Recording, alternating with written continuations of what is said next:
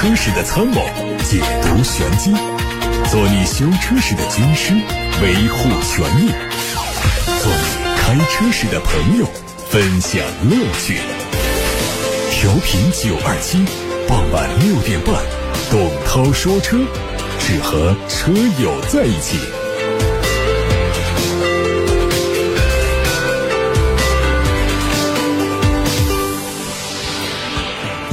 各位晚上好，我是董涛。我们首先关注汽车资讯，稍后回答大家的选车用车提问。据威马汽车的员工透露说，十一月二十一号下午，威马汽车 CEO 发布全员内部信，称为了应对资金压力，将通过一系列财务措施来降低运营成本，包括 M 四及以上级别管理者主动降薪，发放百分之五十的基本工资；其他员工发放百分之七十的基本工资，取消年终奖等奖金，暂停发放购车补贴。有知情人士表示，此前上海威马内部已经。HR 口头通知降薪，而成都威马员工可能面临其他的降本措施。威马曾经是国内第一阵营的新势力造车企业，但是这几年不管是市场表现还是整体的关注度，威马和曾经同样新势力的四小龙魏小李之间的差距是越来越大。不仅被挤出了新造车第一梯队，连第二梯队的位置都很难保障。数据显示，十月份威马汽车的销量只有一千一百多辆，一到十月份总共才卖了两。两万多辆，而威马汽车征战资本市场的前景也充满了不确定性。再结合此次传出的大幅度降薪的信息看，威马汽车的财务状况明显还在持续恶化。之前，奔驰美国官网上发布了一则消息，将针对 EQE、EQS 的轿车和 SUV 部分车型提供增强性能的 OTA 服务。官方表示，用户在支付一千二百美元的年服务费用买了这项服务之后呢，对应车型的最大功率会提升百分之三十左右，让车辆获得更快的加速能力，零到六十英里每小时的加速时间提升将近一秒钟。虽然这些付费升级项目国内目前还没有发布，但此前 EQ 系列的一些付费节锁功能曾经在国内引起过热议。除了奔驰在 OTA 付费升级上玩出了花，宝马也是不甘示弱。在韩国市场上，宝马针对部分功能提出了订阅服务，当中包括了座椅加热、方向盘加热、无线 CarPlay、行车记录仪等等。而事实上呢，不管是消费者是否接受，从特斯拉为代表的新能源车企到以奔驰为代表的传统车企，他们已经在 OTA 付费升级的路上越走越远，而这可能就是今后的。的一个发展趋势。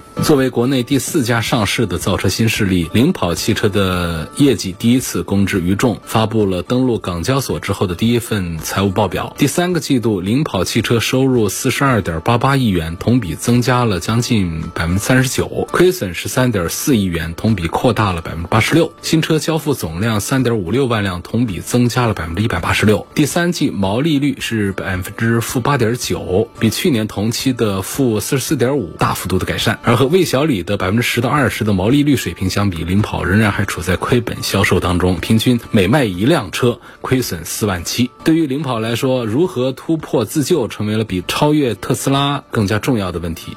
于是，在理想身后捡起了增程式混动这面大旗。在财报的沟通会上，领跑官方正式宣布全面拥抱增程式路线。按照计划，今年第四季度会发布 C 幺幺增程版，明年三季度发布 C 零幺增程版，定价会比纯电版便宜。未来领跑 C 平台所有车型都会同时推出增程版和纯电版。作为打着引号的五百万以内最好用的家用 SUV，理想 L9 自亮相以来就一直是汽车市场上的焦点。从交付量来看，L9 在理想 ONE 之后撑起了理想汽车的门面，但在品控方面似乎很容易被质疑。之前有网传的视频显示，有一辆理想 L9 的门把手开裂，覆盖件翘起，一副弱不禁风的样子。对于网传视频，有一些网友再次调侃起了 L9 的品控，也有理想 L9 车主认为是。人为导致，当然，至于是否人为破坏还是质量问题呢，还要等官方的回应。不过，自理想 L9 进入大众视野之后呢，关于品控的问题是没少曝光。这次门把手开裂翘起，会不会是 L9 的新一轮的品控危机？我们要等等看。本田汽车和索尼集团成立的合资公司负责人在接受媒体采访时说，他们正在计划围绕音乐、电影和 PS5 打造一款电动车，并称把 PS5 整合到汽车上的技术是可行。行的，负责人直言，这是对抗特斯拉的优势，同时也是索尼和本田区别于特斯拉的一种方式。特斯拉 CEO 马斯克。对把游戏库纳入车机系统这件事是情有独钟。在去年，特斯拉就为车机系统换上了 AMD 的芯片组，随后呢，马斯克还宣布把游戏库引进到他的车机上，以此来增强车辆的娱乐属性，同时满足特斯拉车主拥有车载游戏厅的梦想。对于这次索尼本田要把 PS 五搬到电动车上这件事儿，不少媒体报道说，索尼本田这是要直接和特斯拉叫板。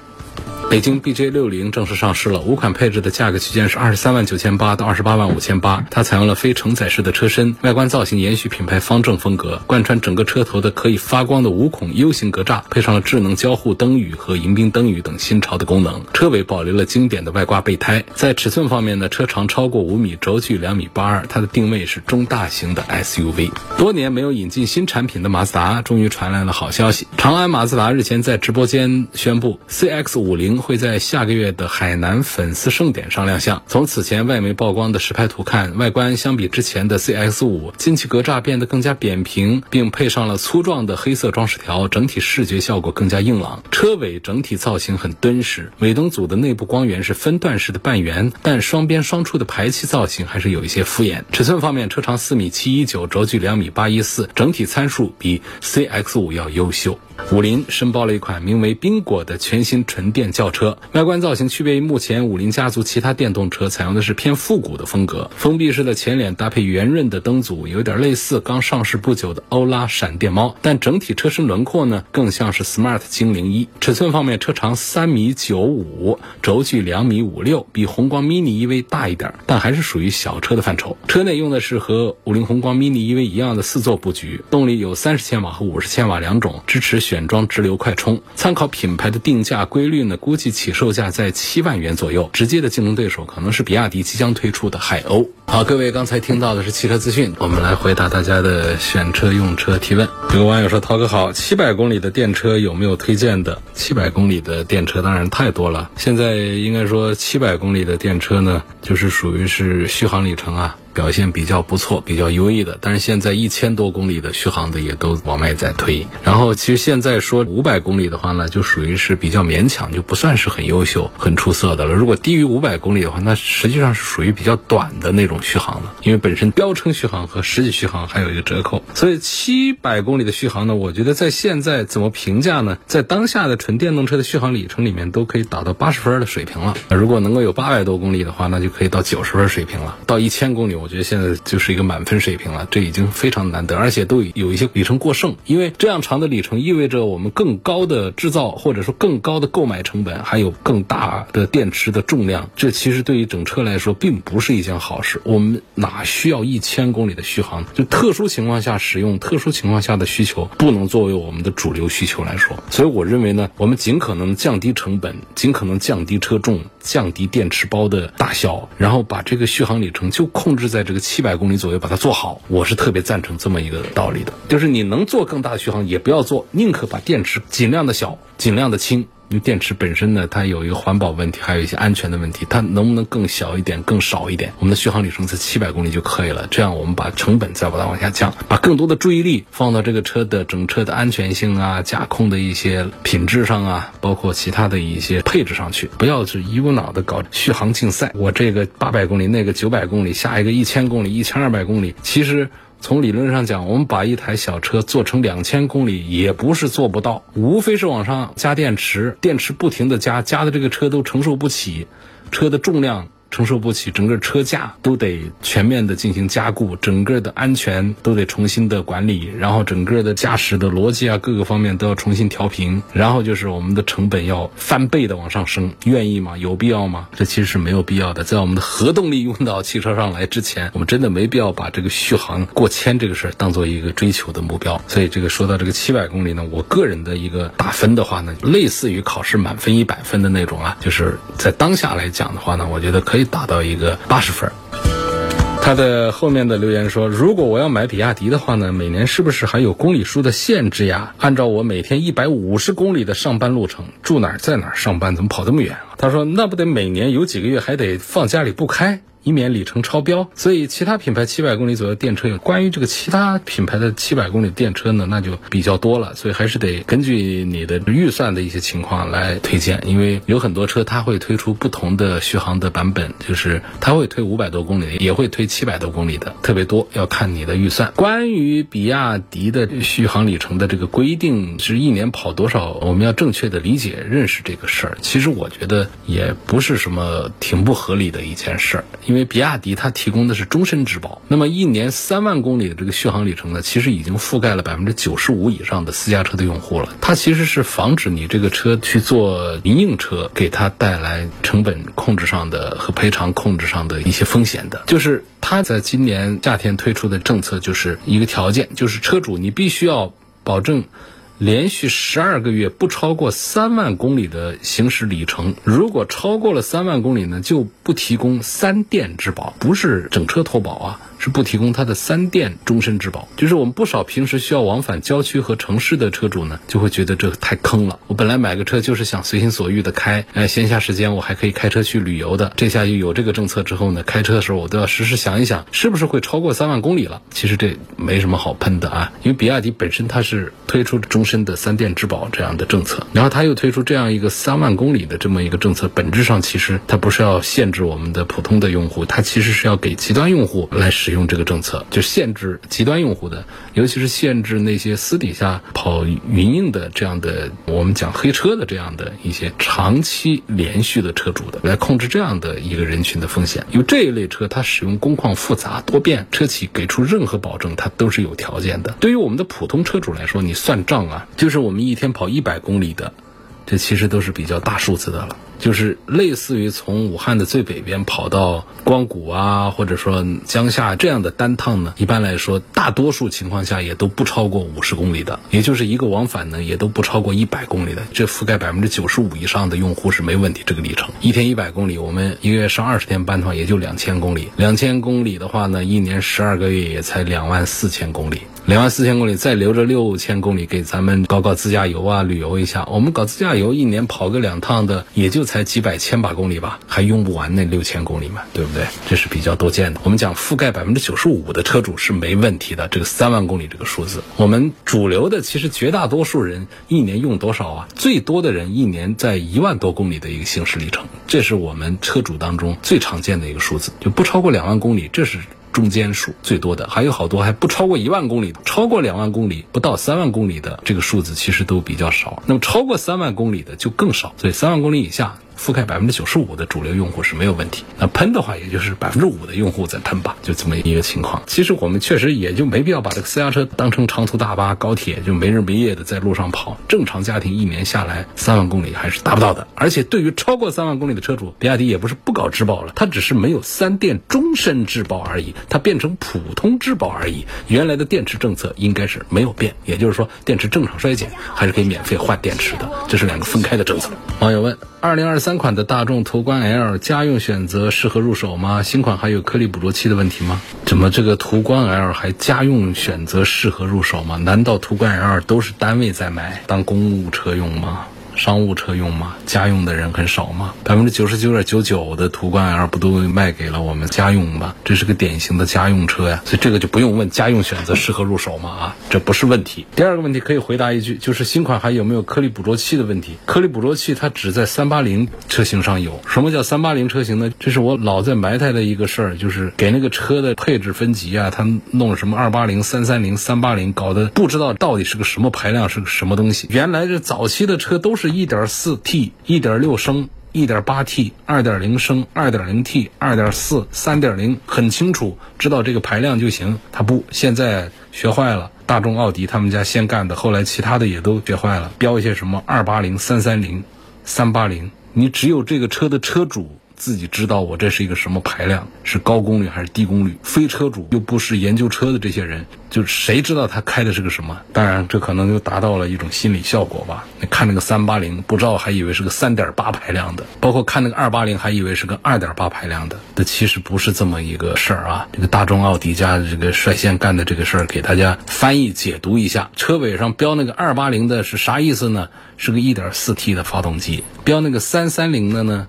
是个低功率的 2.0T 的发动机。如果标380的呢，它是一个高功率的，也不是特别高功率。其实，在 2.0T 的动力当中，它算是一个中功率，因为在大众家族里面，那个 EA88 呢，它干256匹马力的版本，还有更高版本的，它都是可以调出来。那个我们把它叫高功率的比较恰当，220匹马力的就把它叫做中功率就好了。当然，这也是展开到这整个大众的发动机体系当中来说的。单纯在途观 L 当中呢，它没有比220匹马力更大马力的车型配置了，所以它在220匹马力的这个版本上呢，它标。标注在尾标上呢，就是三八零 TSI，给大家翻译一下啊。那么说途观 L 上的颗粒捕捉器这个东西呢，它只在非三八零的车型，人家三三零、二八零这些低排量、低功率的款式上版本上才会有配置，所以这个三八零上它是没有的。颗粒捕捉器是干什么用的呢？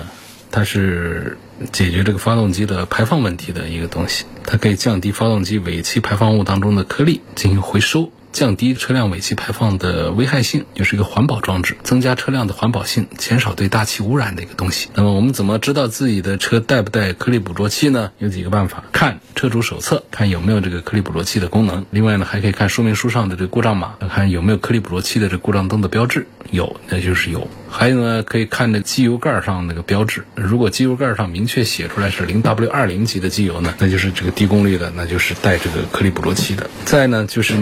有条件的，我们把车升起来看三元催化后面这个排气管上是不是还有一节圆柱形的一个东西？如果有那个东西。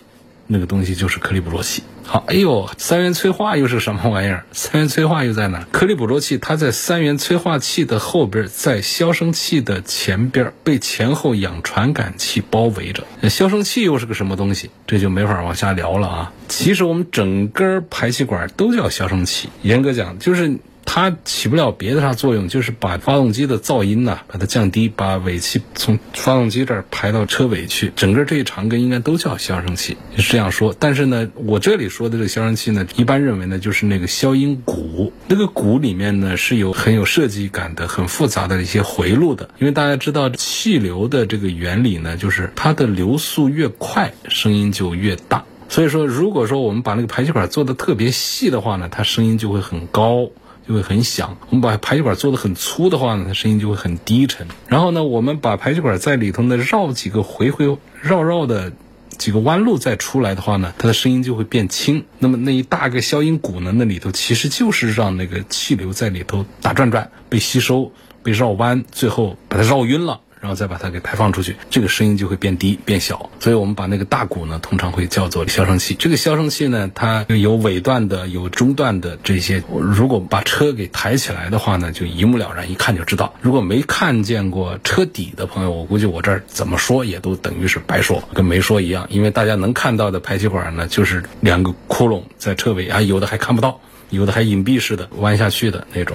有的还做假的，为了好看，后面就两个框子，其实里头不排气，它排气在哪排？它在底下一个地方排。所以这是关于那个颗粒捕捉器这个东西，也不是说只有大众的车才有。为了解决发动机的碳排放的问题，为了符合我们国家的越来越严苛的排放法规，不止一个品牌在发动机的本身的环保技术上得不到进一步的提升的情况下的话呢，会用到颗粒捕捉器。这么一个解决的方案来解决发动机的环保问题。有位网友说：“主持人好，要对比的是雷克萨斯的 ES 跟凯迪拉克的 CT 五，还要全面比较。如果选 ES 哪个版本比较好，我就不愿意把这两个车放到一块做比较啊。我有这样一个观点，就是当你拿着雷克萨斯的 ES 跟别的一款车来做对比的时候，我就推荐你买雷克萨斯的 ES，因为我觉得这个车适合你。”我这个话呢，既没有褒义，也没有贬义，并不是说雷克萨斯 ES 多么的好，我把它推给你啊，也不是说在鄙视说你都在看 ES 了，那你还看别的啥车？反正这是一种很复杂的一种感觉。这类似于什么呢？就是我还有这样一个观点，就打个比方讲，就是当你在犹豫是否借钱给这个人的时候，你就别借了，看能不能理解这样的一个共通性。你如果不犹豫的要借钱一个人的话，那就你的感情也到了，或者这件事儿对你的触动也到了，你要借这个就是该借。当你本身对于这个人，或者说你一直以为你跟他关系很不错，但是等到要借钱的时候，你很犹豫是否借钱给他的时候，我觉得这个时候你可能要重新审视一下你跟他的关系到底怎么样了。而且呢，最关键一点就是，当你在犹豫要不要借钱给他的时候，我的。主张是你就别借了，这说明你们俩或者说你个人的这种感觉是不对的，不到那个感觉，这钱就别借。因此，这个车这事儿上也是一样。当你在对比 ES 和其他产品的时候，你不管其他产品是什么，它只要 ES 进入你的视线，说明你适合雷克萨斯，好吧？你就考虑它去，买它去。保时捷 Macan 跟宝马 X4 该怎么选？最近保时捷打折比较多，这是一个很好的话题。当我们拿着宝马 X4 来跟途观 L 对比的时候，我们会说途观 L 很有性价比，很实用；宝马 X4 有品牌溢价，那是在买豪华品牌。但是当我们拿宝马的 X4 来跟保时捷的 Macan 放到一起对比的时候呢，那么我们又要说买 X4 是为了性价比，为了舒适，为了实用，而买保时捷的 Macan 呢？